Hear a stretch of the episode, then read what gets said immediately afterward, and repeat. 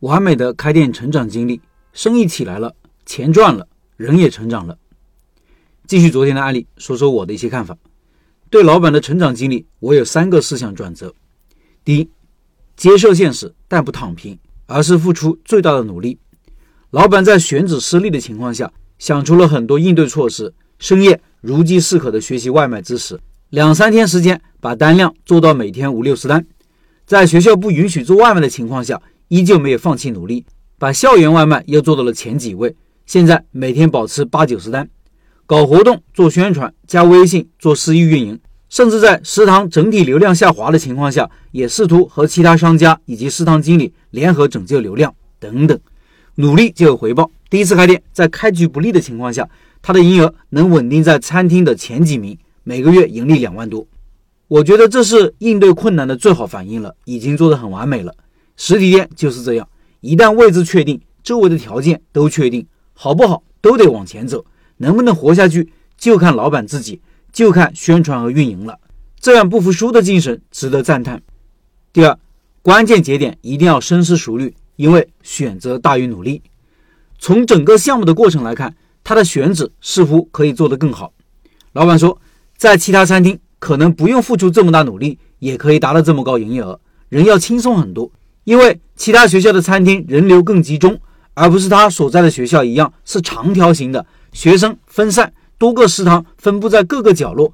表面上看学校有三万多人，但是对某个食堂来说，面对的可能就几千人，因为距离其他学生太远了。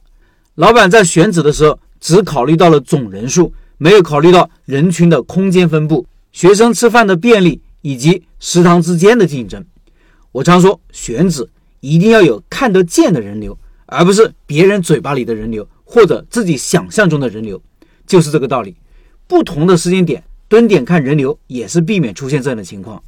选址就是开实体店老板的一个非常重要的选择，这个选择的不同，就会决定店铺的生存状态，老板的生活状态。所以选址的重要性，任何时候都不能忽略。选择大于努力，这是我从这个案例中得到的第二个启发。第三。存在即合理，经历过的或者正在经历的，都是上天赐予的丰厚礼物。正是因为老板位置没有选好，所以逼着老板去学习外卖，想破脑袋搞活动、搞策划、搞宣传、搞推广，去和其他商家合纵连横。这个过程很难，但是这个过程也是老板成长最快的时候，让老板的能力得到了最大的锻炼。老板很喜欢分享，分享的本质是什么？分享的本质是思考。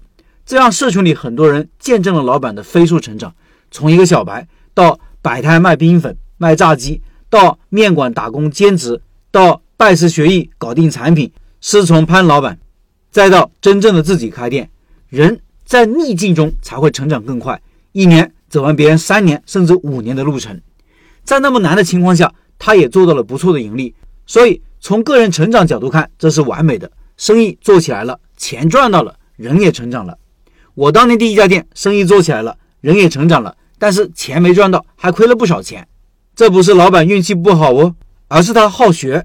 明天我会梳理一下他和开店笔记结识的过程，也是他学习成长的过程。所以我说存在即合理，在开店创业的过程中，遇到困难和挫折是在所难免的。关键是你如何对待这些拦路虎，你的态度就决定了你的成长速度。